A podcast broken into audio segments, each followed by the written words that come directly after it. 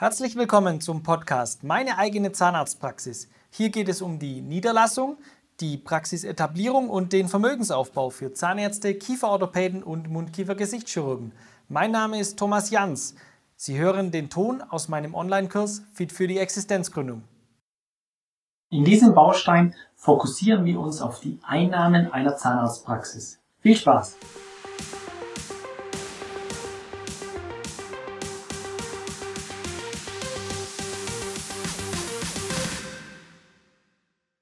Die Einnahmen einer Zahnarztpraxis unterteilen sich in die Liquidationen der KZV, also alles, was Sie von Kassenpatienten bekommen. Der Patient bezahlt nicht direkt in Ihrer Praxis die Leistung, sondern Sie erhalten das Geld über die KZV von der Krankenversicherung Ihres Patienten.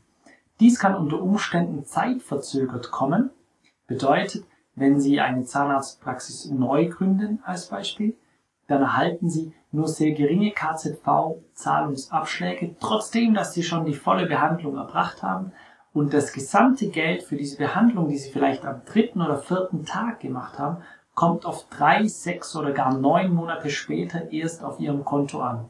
Die KZV-Zahlungen kommen also zeitverzögert und es gibt gewisse Modularien, dass Sie auch Teile zurückzahlen müssen. Sie bekommen ein bestimmtes Behandlungsbudget für den KZV-Anteil. Wenn Sie dieses Budget überschreiten und alle Zahnärzte dieses Budget überschreiten, kann es sein, dass Sie Teile zurückzahlen müssen oder wenn nur Sie drastisch drüber liegen und alle anderen Zahnärzte drunter, sodass in Summe die KZV-Zahlungen nicht ausgereizt wurden, also in Summe aller Zahnärzte, kann es sein, dass Sie trotz Überschreiten des KZV-Budgets nichts zurückführen müssen. Klären Sie dies bitte rechtzeitig und vorab mit Ihrer KZV, wie hoch liegt Ihr Budget bei der Praxisübernahme, bei der Neugründung, ab wann müssen Sie was zurückbezahlen, damit Sie Herr Ihres Geldes und Ihrer Zahlen bleiben. Es könnte sonst passieren, dass Sie Patienten behandeln und Ihnen im Nachgang das Geld wieder abgenommen wird oder Sie die Leistung, die Sie erbracht haben, nicht bekommen. KZV-Zahlen fungieren über gewisse Abrechnungspunkte. Erkundigen Sie sich bitte auch hier vorab, welche Abrechnungspunkte Sie erbringen und fassen Sie diese in entweder Leistungsketten oder Komplexe ab. Sie können dann leichter die Abrechnung gestalten und können effizienter in Ihrer Praxis arbeiten. Dieser Baustein der KZV-Zahlungen macht Ihnen die Hälfte aller Zahlungen aus. Um an diesen Topf zu kommen, müssen Sie Ihre zweijährige Assistenzzeit absolvieren. Dann bekommen Sie die Kassenzulassung und dann können Sie mit der Kasse abrechnen. Sie erhalten zu Beginn Ihrer Tätigkeit einen Abrechnungsstempel und mit diesem können Sie dann an das Geld der KZV rankommen. Je nach Bundesland funktioniert die KZV auch etwas anders oder heißt vielleicht auch etwas anders. In Bayern heißt die KZV zum Beispiel KZVB und in anderen Bundesländern dann wieder ein bisschen anders. Informieren Sie sich hier frühzeitig. Diese Position stellt 50 Prozent Ihrer Einnahmen der Durchschnittspraxis dar und ist daher nicht zu vernachlässigen. Die zweiten 50 Prozent kommen über die Privatliquidationen.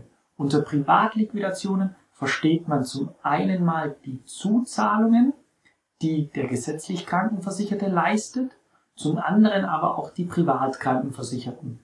Als Abspaltung könnte man hier noch die Prophylaxe nehmen, aber wie gesagt, der Prophylaxe-Patient ist ja entweder privat oder gesetzlich krankenversichert und deshalb auch in der Summe schon enthalten. Ist ja nur eine gesonderte Aufführung, um nochmal herauszustellen, wie viel Umsatz macht Ihnen die Prophylaxe in Ihrer Praxis. Unterm Strich bilden diese beiden Einnahmenpositionen bei der Durchschnittspraxis zwischen 500 und 560.000 Euro, je nachdem in welchem Bundesland und welcher Statistik Sie vertrauen möchten, auch welcher Statistik aus welchem Jahr Sie vertrauen möchten, liegen die Werte in etwa so. Prüfen Sie also, wo liegt Ihre Praxis und vor allem, wenn Sie aktuell angestellt sind, wie setzt sich Ihr Umsatz aktuell zusammen? Kommen Sie auf diese 50 Prozent? Sind Sie in einer Kassenpraxis oder haben Sie vielleicht sogar schon mehr Zuzahlungen, also überschreiten Sie diese 50% Grenze bereits? Erstrebenswert ist es natürlich, diese Grenze zu überschreiten und über Zuzahlungen den Wert der Behandlung noch einmal herauszustellen. Sie können sich dann über die Zuzahlung auch mehr Zeit für den Patienten nehmen oder komplexere Fälle angehen und behandeln. Wenn wir uns dies wieder in unserer vereinfachten Darstellung aufführen, dann kommen über die KZV in etwa 277 Euro und über die Privatliquidationen in etwa 281.000 Euro bei Ihnen an. Je nach Bundesland natürlich wieder unterschiedlich. Ich habe mich jetzt etwas mehr auf den Süden fokussiert. Da sind die Zahlen im Durchschnitt Deutschlands etwas höher gelegen, weil die Zuzahlungskraft und die Einnahmenstärke der Praxen, die im Süden Deutschlands liegen, etwas höher liegt wie der Praxen, die im Norden oder im Osten Deutschlands liegen. Diesen Umsatz können Sie jetzt noch steigern, indem Sie eben stark auf ein Prophylaxe-Konzept setzen und viele Patienten in die Prophylaxe integrieren. Die Prophylaxe bietet Ihnen die Chance, neben Ihrer Behandlung noch zusätzlich Einkommen zu erzielen, obwohl Sie nicht diese Behandlung durchführen müssen. So können Sie auf zwei Zimmern oder respektive auf drei Zimmern parallel Einkommen erzielen. Sie behandeln in Zimmer 1 und 2 und Zimmer 3 haben Sie ausgelastet über die Prophylaxe. Die Prophylaxe bildet nicht nur medizinisch einen wichtigen Stand, sondern auch wirtschaftlich einen sehr interessanten Aspekt in Ihrer Praxis. Weitere Steigerungspotenziale bieten sich bei der Einzelpraxis über die Hinzunahme eines angestellten Zahnarztes. Auch der angestellte Zahnarzt sorgt für Umsatz in ihrer Praxis und schiebt ihren Gesamtumsatz dann wiederum nach oben. Wenn Sie also nur auf den Umsatz fokussiert sind, dann sollten Sie mindestens mit zwei angestellten Zahnärzten arbeiten oder in eine Gemeinschaftspraxis gehen oder die Prophylaxe extrem ausbauen oder alle drei Varianten wahrnehmen. Über das Eigenlabor können Sie auch noch Umsätze erzielen, die dann Ihrer Praxis wiederum zugutekommen.